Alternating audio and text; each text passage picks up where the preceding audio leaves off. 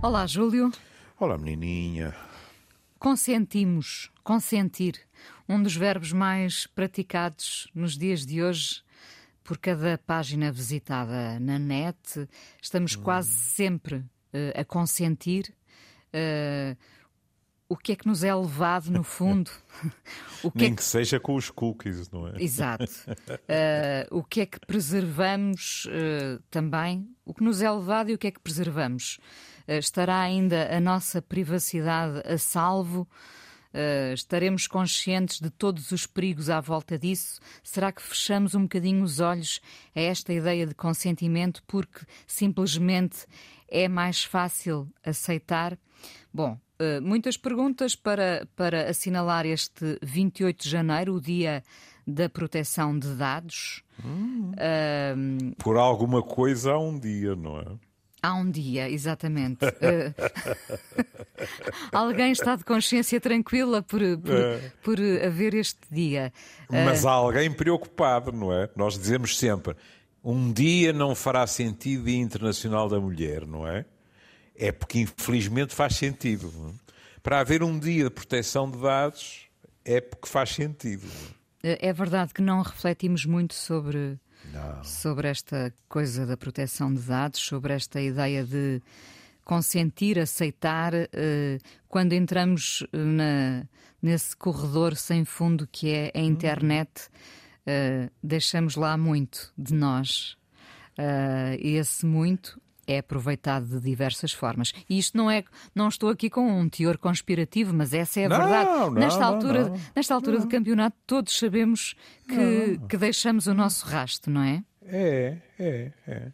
é e depois eh, há, há, um ponto que a Inês levanta que é, é, eu acho que é fundamental, que é determinados níveis. Agora eh, vou, vou, vou tentar armar-me em cidadão vulgar e falar em nome deles. Há determinados níveis que o cidadão vulgar verdadeiramente nem se apercebe. Porque aí há coisas diferentes.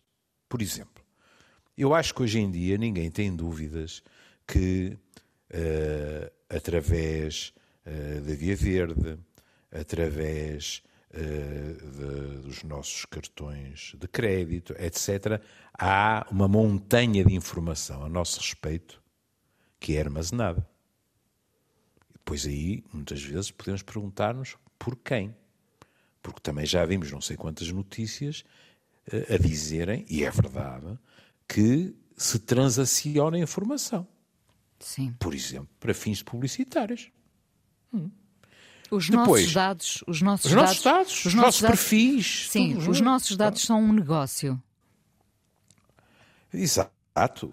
E, e, oh, minha querida, conhece-me. É? Eu entrei no Instagram, continuo a ser um desgraçado no Instagram que não percebe nada daquilo. Outro dia, se eu gostasse de champanhe, tinha aberto uma garrafa de champanhe porque consegui publicar no Instagram a partir do meu computador. Coisa que nunca tinha conseguido fazer. Pronto, tudo bem.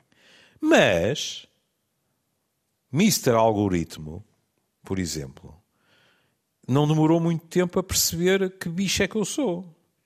E, portanto, como imaginará, eu sou invadido por, inf... abençoada, é? por informação acerca dos Beatles, sou invadido com notícias de arquitetura, o que é hilariante, porque o algoritmo, entre aspas, deve pensar que eu sou arquiteto quando eu vejo isso, porque gosto muito de depois pedir a meu filho mais velho. Eu acho que o algoritmo que já sabe que o seu filho é arquiteto, ó João. Claro, é evidente. não vamos não ser é? inocentes, não é? Não vamos ser. E, portanto, esse é um nível. Hum? Depois há outros níveis. E há outros níveis, enquanto nestes nós podemos uh, uh, averiguar que meios temos para diminuir porque tornar nula, esqueça, não é? Mas diminuir a quantidade de informação. Depois há outros meios em que somos nós próprios a fornecer informação. Quando nós vamos para as redes sociais, estamos a falar de dados, quer queiramos, quer não, estamos a falar de privacidade. E somos nós a estabelecer os limites que estamos disponíveis para tornar públicos. Alguns de nós passam o dia inteiro, por exemplo, a dizer o que estão a fazer e onde estão. Tudo isso é armazenado. Alguns de nós uh, não têm nenhum problema em falar da sua vida afetiva, etc., uh, eh, em diferentes graus de intimidade, como é evidente, através do, das redes sociais. De tal forma que, como sabe tão bem ou melhor que eu, se eh, desaguou também na discussão do direito ao esquecimento, que é depois saírem dados a nosso respeito. Portanto, não tínhamos ilusões. Em termos técnicos da possibilidade, é um verdadeiro Big Brother que nos pode vigiar. Infinito já, um Big Brother. Completamente. Como, nos aspectos mais risíveis, querida. Eu lembro-me uma vez de lhe contar, não é, que fui comprar umas sapatilhas e o algoritmo, eh, se ele me tivesse perguntado, eu tinha dito, não é? O algoritmo não me perguntou se eu tinha já comprado ou não. E, portanto, eu estive semanas a levar no computador com anúncios de sapatilhas. Com hotéis é a mesma coisa. A Inês vai passar um fim de semana ao Alentejo a um sítio qualquer e vê que hotéis é que há. Eh, reserva o hotel, vai, goza um magnífico fim de semana, vem-se embora. É muito provável que durante mata dias lhe continuem a oferecer hotéis na, nas redondezas. É assim que as coisas funcionam. Ponto final. Agora, há aspectos interessantes nisto, que é, como de costume, nós temos tendência, ou grande parte de nós tem tendência, para pensar que isto caiu do céu aos trambolhões. E não é verdade.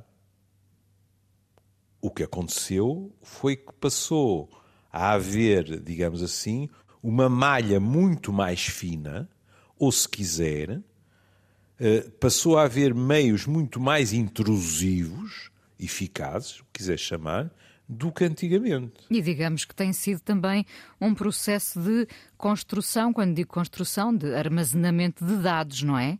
Isto, claro. Neste momento vivemos o somatório destes anos todos na internet. Claro. E, é, e já é muito. Já, há, São há, bilhões, trilhões. São trilhões, dizer, não é? Há, diga o que quiser vidas, e, e, peca por defeito. Há vidas que estão lá desde o primeiro instante, não é? Exatamente. Nós ainda podemos falar do antes do antes da internet e do depois da internet, não é? Do durante, do durante.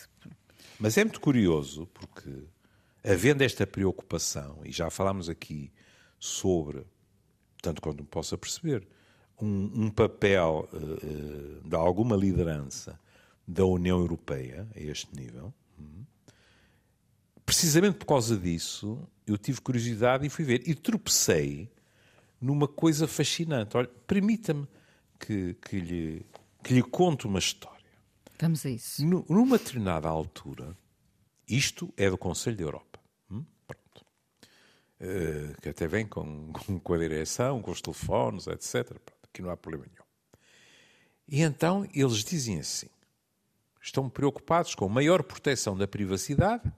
Porquê? Porque um funcionário civil português foi espiado para ter autorização para aceder a informações da NATO. E eu disse, ó oh, Messa, isto, ai, também há coisas que têm a ver com portugueses e que está a preocupar o Conselho da Europa. E depois, quando vi está, fui ver a data e a data diz assim: Antunes Rocha, que é uma senhora, Gracinda Maria Antunes Rocha, eu estou a ler isto, isto é completamente oficial. Hum? Pronto. Versus Portugal. Data 2005. E 5. Há quase 20 anos. Então o que é que aconteceu? O que aconteceu é que esta senhora candidatou-se a um trabalho temporário numa agência governamental e teve que preencher documentos. E foi-lhe perguntado se estava disponível para tomar conhecimento de assuntos de segurança nacional relacionados com a pertença de Portugal à NATO? A resposta foi sim.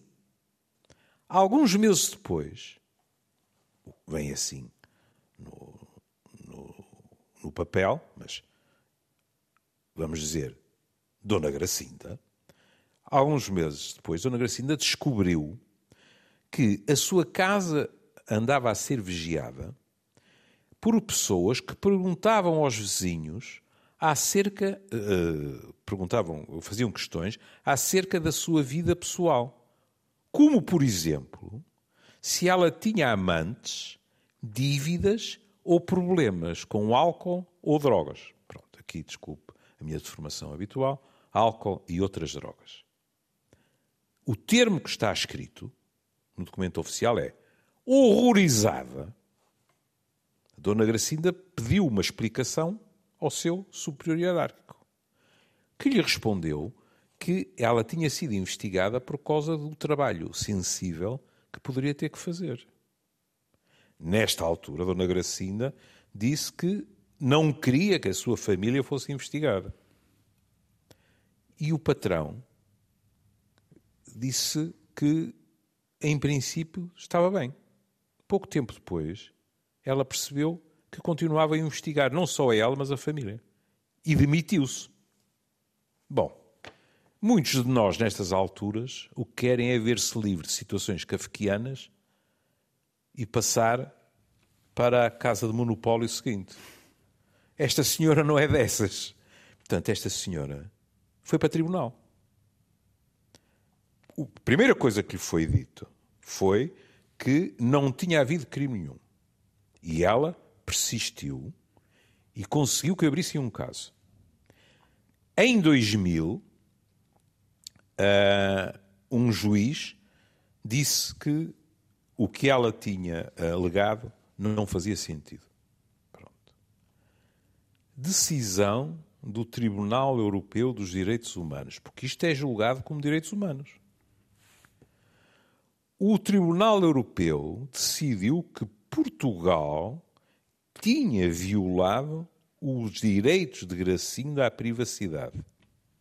Na opinião do Tribunal, a lei portuguesa não era clara acerca do que podia ser feito nos termos de uma investigação para uh, a segurança no trabalho desta senhora.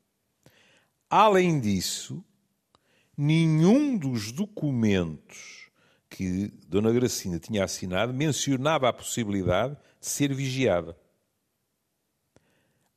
E o Tribunal também eh, considerou que eh, Portugal tinha eh, impedido a hipótese de Dona Gracinda ter um julgamento justo a partir do eh, tempo exagerado que tinha levado para decidir tudo isto. Bom, como é evidente, quando isto saiu, o, o, o dossiê sobre a Dona Gracinda já tinha sido destruído.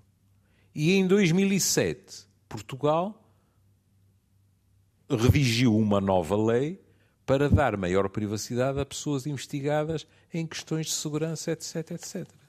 E caíram os queixos.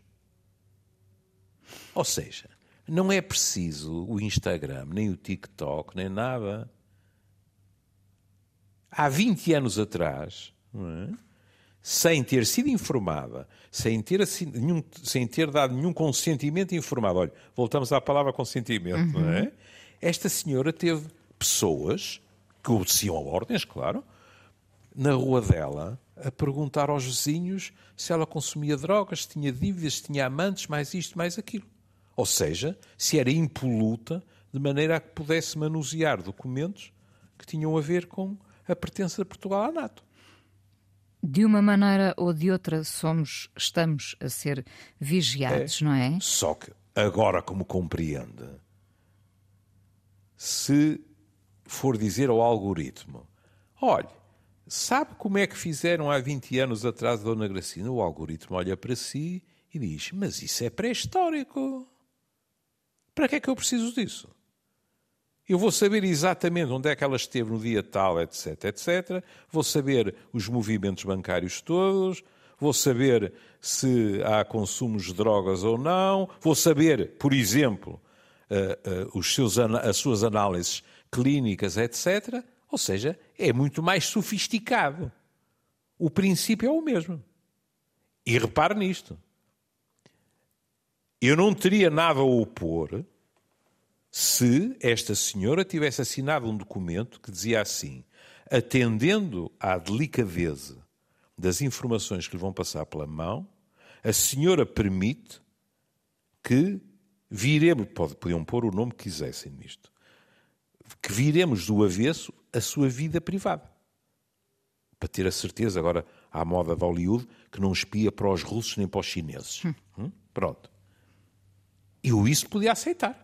A senhora assinava, minha boca não saberia. Eu dizia, isto assim é complicado, mas enfim. Mas não. Tudo isto é feito em vão de escada nas costas de uma cidadã. Hoje em dia não é preciso. É assustador, não é? E não é, e, não é, não é uh, enredo de, de, filme, mas, mas uhum. podia ser, não é? O Júlio, uh, a propósito do que estamos aqui a falar, uh, aproveitando o Dia da Proteção de Dados e esta ideia de, da privacidade, do consentimento, trouxe aqui um, um, parágrafo importante do historiador israelita Yuval Noah Harari muito conhecido, sobretudo pelo Sapiens, Uma Breve História da Humanidade. Já sei que vai ter um novo livro em setembro, não é? Chama-se Nexus. Uma... Um novo best-seller. Um novo best-seller, claro, mais um. Uma breve história das redes de informação da idade da pedra à inteligência artificial. Hum. Uh, estamos, estamos a vivê-la, não é? é? Bom, mas então vamos a esse parágrafo, Júlio. Não, leia, senhor. Faça favor. Hoje, muitos de nós já abrimos mão da nossa privacidade e individualidade, registamos cada uma das nossas ações, conduzimos a nossa vida online e ficamos histéricos se a conexão com a rede, a ligação com a rede, se interrompe, mesmo que por alguns minutos. Hum. Um, é verdade, sabemos. É. Neste momento estamos todos a, a, a pôr o dedo no ar, não é? Todos? quase todos. Oh, quase oh, todos. Oh, é, pronto, mas uh, nos quais estou eu? Eu também. Eh, claro. Eu, quando acordo. Se fizermos aqui uma sondagem pronto. à boca das urnas. nos quatro. Temos aqui uma maioria clara, não é? A Joana e o João também estão a Tam estender o dedo. Também, também, claro. Ó oh, Inês, eu, é assim. Eu não vou dizer que tenho um ataque cardíaco, mas quando eu acordo não consigo pegar no telemóvel e ver as primeiras páginas dos jornais, que é a primeira coisa que eu faço, eu fico irritadíssimo. Porque estou habituado àquilo. Pronto. Quem diz isso diz mil e uma outras coisas.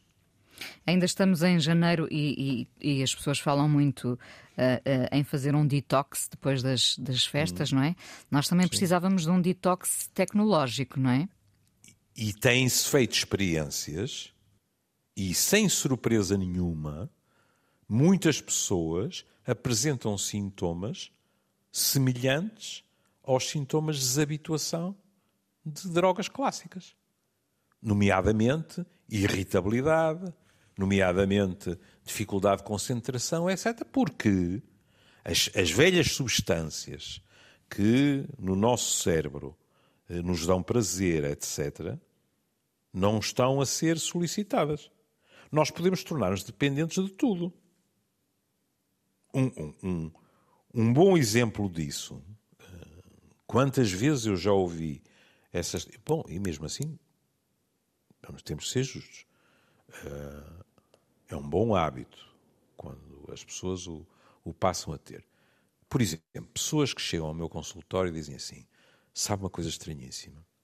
O meu médico de família gentilmente moeu-me a cabeça por causa da minha vida sedentária. E eu, como as análises não estavam bem, não sei o quê tal, lá cedi e passei a andar uma hora a pé por dia. Algumas dessas pessoas, um ano ou dois anos depois, dizem-me assim: Sabe que hoje em dia, se não for dar a minha voltinha, fico perfeitamente crispado. Porquê? Porque o exercício fez-lhe bem, relaxou, dá prazer, é? e portanto ele sente a falta, ou ela sente a falta. E, e não é por acaso que, desculpe só isso, eh, não é por acaso que na semana passada saíram vários artigos nos jornais sobre precisamente a dependência online. Porque vivemos de hábitos e neste momento esse é o hábito, ou é um dos hábitos. Sim, sim. Minha querida, eh, como é evidente, pelo presente eh, não posso falar. Mas quando eu saí da comunidade terapêutica que dirigi até há, há pouco mais de um ano, nós já estávamos a receber os pedidos de pessoas com dependência de meios tecnológicos. O que há 15 anos atrás era um cenário de ficção científica. Penso, penso que uh, muitos não estarão sequer conscientes desse, Claro que não. Até parar. Sabe uma, Até sabe uma coisa? É? Pois, exato. Sabe uma, sabe uma coisa que eu noto em mim? Que é para mais uma vez eu dizer estou nos quase todos. E que noto, sobretudo, e burrice minha, devia ter tomado nota, mas depois de um artigo que li, que é, de certa forma, nós passamos, muitos de nós, passamos a ter um certo horror ao vazio de informação. Agora, eh, quando eu estou a dizer informação, não é informação política ou desportiva ou qualquer coisa, é, uh, é o estímulo, é o input. Os estímulos Pronto, constantes, assim, é? E, portanto, é cada vez mais difícil a Inês olhar em volta e ver alguém que está pura e simplesmente a olhar ao longe com um olhar perdido. Porque cada vez que as pessoas têm algum tempo livre, ocupam-no através da tecnologia. Vão ao telemóvel, que é o mais habitual, é? e veem, cada um sabe de si, as notícias, uh, o futebol, o boletim meteorológico, etc. Ou, se quiserem, os passos que já deram nesse dia, etc. Mas o que não ficaram foi sem ir ali. Agora a Inês diz assim: e porquê é que não tem um livro de bolso no bolso? Grande originalidade, não é? um livro de bolso no bolso e rapam dele. Ah, pois é. Porque, e este ano aparentemente é, temos boas notícias em termos de vendas de livros. É sempre agradável. Mas porque, sem dúvida nenhuma, houve hábitos que foram substituídos por outros hábitos. E repare, e, e acontece também uma coisa uh, uh, quando há mudanças de hábitos é que quem não apanhou a boleia do novo hábito é quase discriminado, é quase ostracizado, é. não é? Pois é. Tu, ainda, tu é não tens telemóvel, tu não tens redes sociais, tu não tens. Enfim. Uh, e aos poucos, bom, há, há, felizmente resistentes, não é? Sendo que nós não somos esses resistentes, mas há felizmente uhum. resistentes. Um, e há quem uh, se sinta quase obrigado a entrar nessa, nesses novos hábitos, novos que já não é. são nada novos, hum. não é? Mas, mas olhando, olhando para estas palavras de Harari, e, começando pela privacidade. Nós já abrimos hum. mão da nossa privacidade. Nós começámos a abrir mão da nossa privacidade quando não sabíamos que estávamos a abrir mão, não é? É verdade. Depois há um dilema que cada vez se coloca mais e que é muito interessante de assinalar porque eh, tem pelo meio um sentimento que é potentíssimo, que é o medo, que é a chaveta entre privacidade e segurança.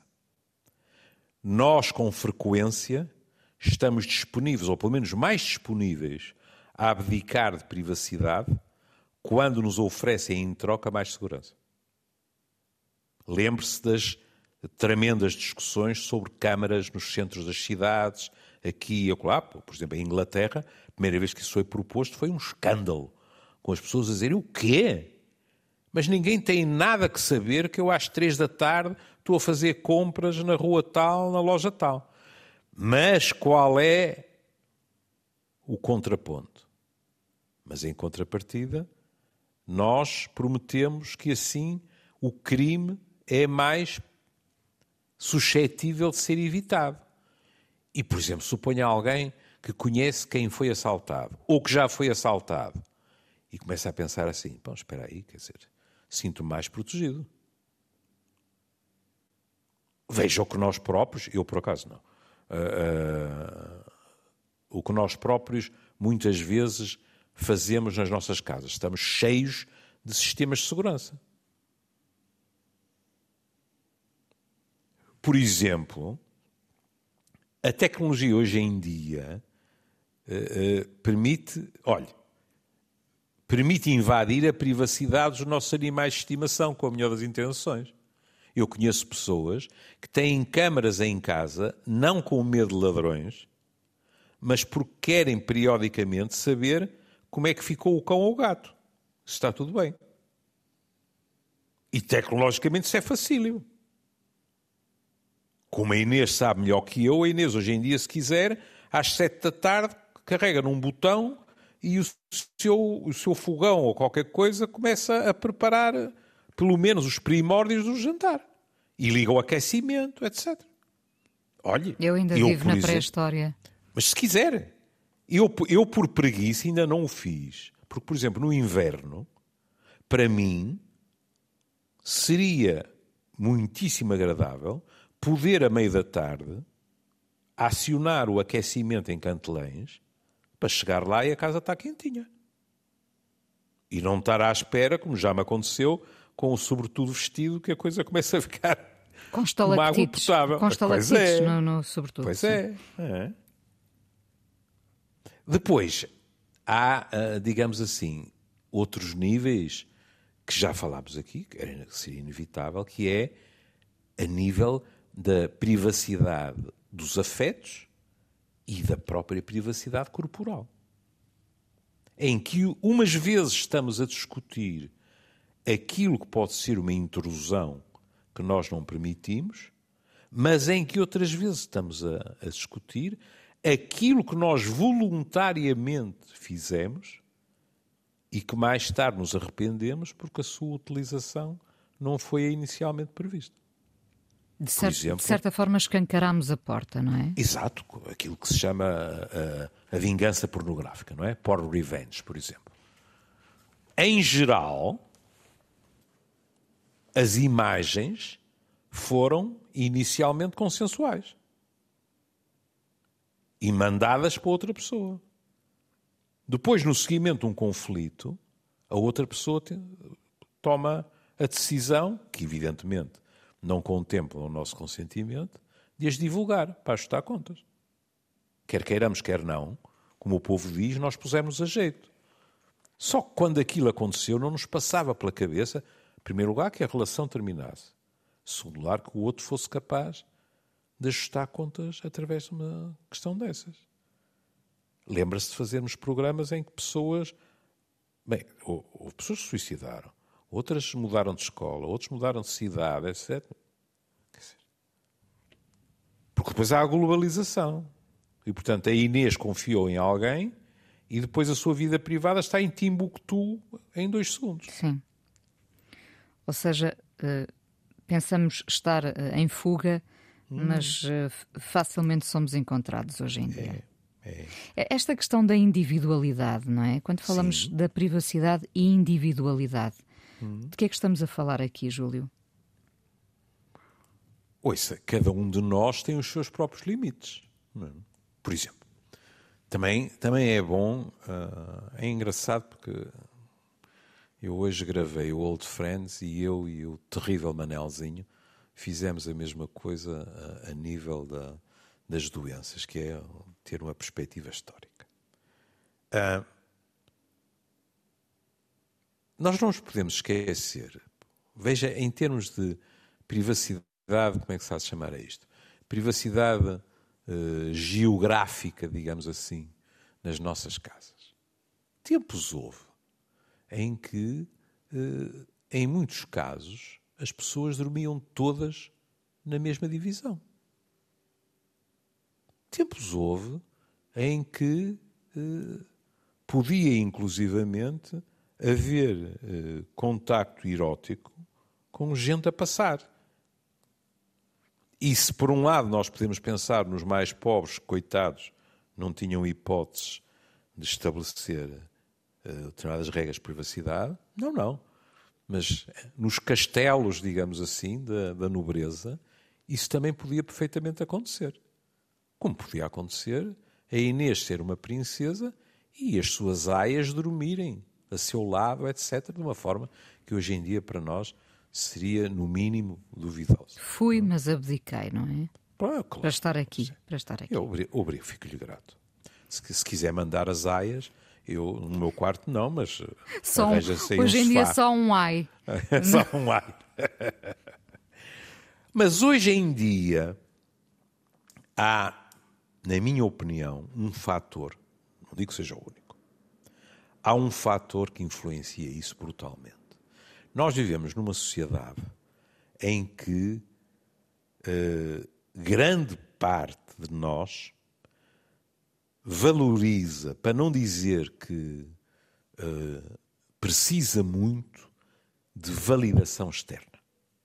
Ou seja, o olhar dos outros é considerado uh, fundamental para a nossa autoimagem. Acho que acabou de resumir o papel das redes sociais, não é? Aí está. Aí é está. essa validação externa. Aí está. Ora, para essa validação externa, eh, por exemplo, eh, de quando em vez também já falámos aqui que nós vemos uma fotografia de alguém na, na, nas redes e pessoas como eu eh, olham para aquilo e acham que é assim. Até ler um artigo em que se dizia que muitas pessoas uh, evitam as fotografias até nove vezes antes de as colocar em redes sociais. Bom, eu quando fui ao Instagram também me aconteceu isso, quer dizer, eu ia publicar não sei o quê e, e a maquineta perguntou se eu não queria evitar era um vídeo meu e eu pensei, editar o quê? Depois pensei, bem, isto se calhar consegue pôr-me com um ar de menos 4 quilos, com o cabelo sem brancas, seja... Não me interessa, mas é modificar a realidade. Quem está do outro lado fica preocupado porque toma essa realidade modificada pela pura e dura e compara-se. Por outro lado, às vezes também ficamos preocupados com a sanidade mental da pessoa que está do outro lado, não é? Também. Mas para isso é preciso sabermos que a pessoa fez qualquer coisa. Se tomamos aquilo pelo valor facial, não. Dizemos, olha, pronto, a pessoa é assim. Sei lá, eu tenho 74 anos. Aparece uma pessoa que também tem 74 eh, anos. Eu olho e digo, credo, mas ela parece quase minha filha ou meu filho. Se houve uma data de, como é que se diz, de filtros, disto, daquilo e daquilo outro, a comparação não, não, é, não é justa.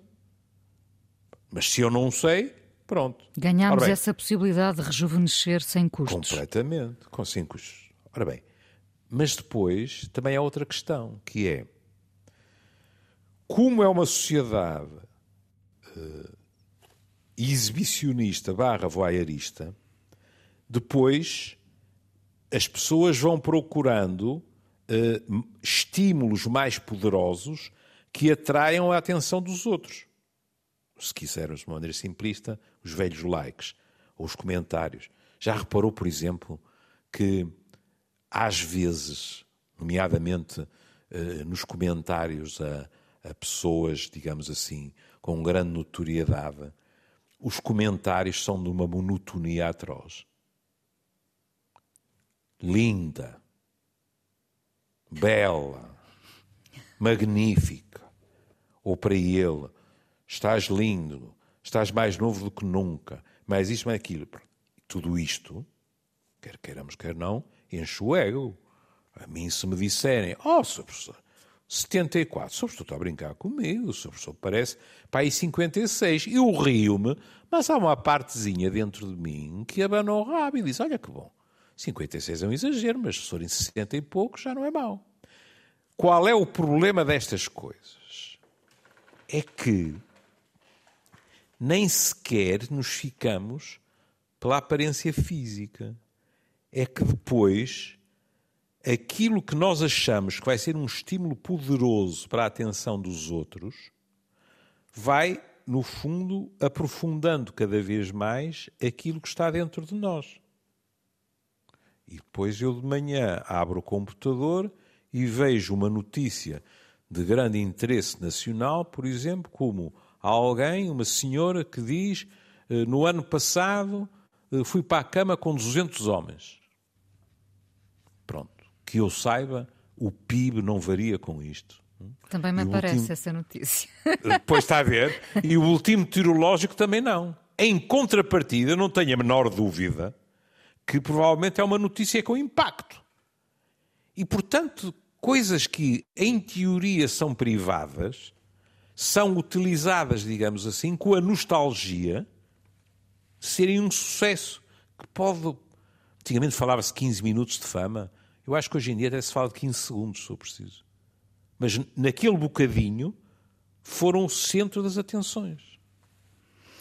E depois também há este perigo de, de cria-se uma expectativa, não é? Achamos que os outros já, já precisam do, do que lhes temos para dar. Ah, isso é evidente. Às vezes somos só nós a querer dar, não é? E, e não é há expectativa alguma. Às vezes é haverá.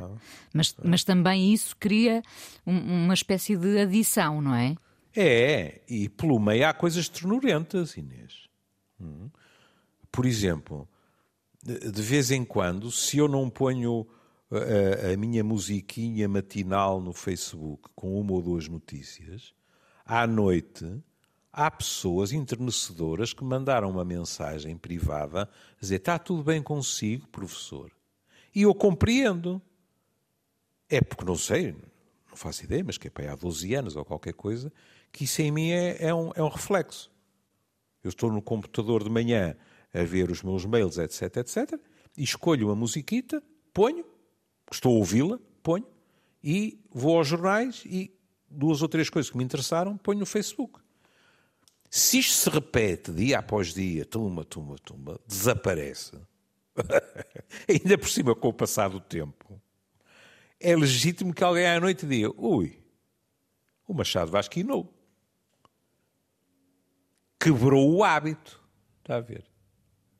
E, portanto, eu nem sequer estou a dizer... estabeleceu esse, claro, esse ato de partilha, claro, não é? É. Que, que, nos diz que, que, estamos todos ali ainda. Ainda estamos todos ali. Uhum. Mas de uma forma muito superficial. Sabe que eu, eu descobri uma coisa deliciosa. Descobri que uh, um senhor, que não é o único, não, não é o único nome pelo qual ele assina, mas que uh, assina com uh, um Theodore Dalrymple, e que se chama, na realidade, Anthony Daniels, que é psiquiatra e que é cinco dias mais velho que eu. É de 11 de outubro de 49. O homem tem uma data de livros publicados e, e pelo que eu me apercebi, é uh, lido e ouvido com, com muito interesse. Agora veja o que ele escreveu. Ninguém percebeu que a perda do sentido da vergonha significa a perda da privacidade. E a perda da privacidade significa a perda da intimidade. Que é distinguir entre privacidade e intimidade. E que a perda desta última significa a morte da profundidade. E agora veja a conclusão. Com efeito, não existe maneira mais eficiente de produzir pessoas mais rasas e superficiais do que as deixar viver vidas completamente expostas, sem ocultação de nada. Eu não vou dizer que é isto é a voz de Deus, mas faz-nos pensar. Claro que faz. Mas também acrescentaria que nos dias de hoje, e se calhar uh, alguns escaldados, outros uhum. devidamente alertados, também já se faz uma gestão daquilo que se quer mostrar. E nem, ah, claro. e nem sempre o que se está a mostrar uh, tem esse tom, digamos, confessional ou é apresentado em direto. Uh, e, e dou-lhe o exemplo, sei lá, de gente que, que, que vai de férias, não é? Hum. E, que, e que resolve contar ou mostrar essas férias dias depois de já terem acontecido. Claro. Portanto, já há algumas, eu penso que já há algumas cautelas em relação sim, sim. ao que se mostra. Uh, mas, se calhar, como dizíamos há pouco, a porta uh, já estava escancarada há muito e, portanto, não sei se, se vamos a tempo de a fechar, não é? Não, e, e depois, o, o, que ele diz também faz sentido na questão da superficialidade. É que se nós estamos permanentemente a informar toda a gente do que estamos a fazer e vice-versa, com esta troca permanente de informação, estamos sempre à superfície, estamos sempre na espuma dos dias. É muito difícil aprofundar. Porque aqui há coisas diferentes. É? Por exemplo, quando uh, Mademoiselle Inês Menezes publica um texto seu de um dos seus livros, uma pessoa lê aquilo, pode gostar, não gostar, estar de acordo, não estar de acordo, e pode, o que eu acho que é o mais valioso de tudo, refletir sobre aquela frase. A frase é sua, é um pensamento seu. Quando eu faço a mesma coisa, olha, e às vezes até o faço quando, quando estou a brincar com o amor é, eu teço lá considerações. A última vez que o fiz foi sobre uh, uh, os girassóis de Van Gogh. E as pessoas fazem comentários, umas estão de acordo, outras não estão de acordo, etc. Mas ali, que é mesmo no Instagram, que é mais rápido, não tenho nenhuma experiência de TikToks e Twitters, não é? Há um apelo à reflexão. E, como me dizem os meus netos, que me avisaram, os meus netos disseram assim: Ó oh, oh, Julinho, não vale a pena pôr-te com grandes discursos no Instagram, porque a malta quer ver a imagens. Eu disse: está bem, filho, mas se a mim me apetece, por baixo de uma imagem, escrever qualquer coisa, não há problema nenhum se as pessoas não lerem. Cada um sabe de si. Agora, se vivemos permanentemente a surfar as coisas, então é muito difícil, sabe? Olha, eh, eh, nem de propósito, estamos quase a acabar. Estamos mesmo a acabar. Mesmo sim. A acabar. Olha, o velho C.S. Lewis escreveu assim, e, e não havia internet. Vivemos de facto num mundo carente de solidão, silêncio e privacidade. E, portanto, carente de meditação e amizade verdadeira. O que é, que é isto a meditação e a amizade verdadeira? É aprofundar a relação com os outros. E, e, e agora diz, aprofundar o quê? Por causa do namoro? Não, não é só isso. É aprofundar uma conversa, é aprofundar uma divergência, é aprofundar um tema. E isso, à velocidade com que nós comunicamos nas redes sociais, é extremamente difícil. Não estou Tem... a dizer que não haja quem Sim, mas tendemos a ficar pela rama, não é? Exatamente. Exatamente. Uh, infelizmente não, não temos nenhuma grande conclusão uh, uh, a retirar não. desta conversa porque estamos no meio uh, uh, do furacão, digamos, não é? Estamos a viver. Já quanto ao dia, sim. Não, o dia. Eu, eu sou feroz. É preciso haver regulamentação em termos de proteção de dados. Sem dúvida. 28 de janeiro, o Dia uh, Europeu da, da Proteção de Dados também assinalado aqui neste Amoré, que hoje vai terminar com os Dire Straits, não é? Para, porque, com o Private tem, Investigations. Tem uma letra espantosa, porque se reparar, a própria palavra, a própria denominação é muito curiosa. O que é um detetive privado? Ou uma detetive, não é? Pronto. É privado no sentido, no outro sentido da palavra, que é, não é público. Não faz parte da polícia, etc. E é uma letra deliciosa, porque é o dia a dia de um detetive privado, dizendo a única coisa que eu faço é investigar mentiras, é ir buscar sujidade. Mas como é que acaba o meu dia? baixa a persiana, tenho um whisky, uma dor de cabeça. É tudo isto que eu retiro de Private Investigations. Isso de repente lembrou-me outra vez o programa com o psiquiatra José Gameiro, não é? Era só para aproveitar. O, o, o programa com o psiquiatra José Gameiro eu até cheguei, cheguei a temer que houvesse um abaixo-assinado que dissesse assim: tirem esses dois tipos do programa que ando a aturá-los há anos, já não os posso ouvir, e ponham o gameiro diariamente. Com as dicas, não é? Com as dicas. Mais uma dica de José Gameiro. Bom, Júlio, vamos então ouvir uh, os Dire Straits, Straits. e cá estaremos para a semana. Um beijinho. Até para a semana. Um beijinho, beijinho a todos.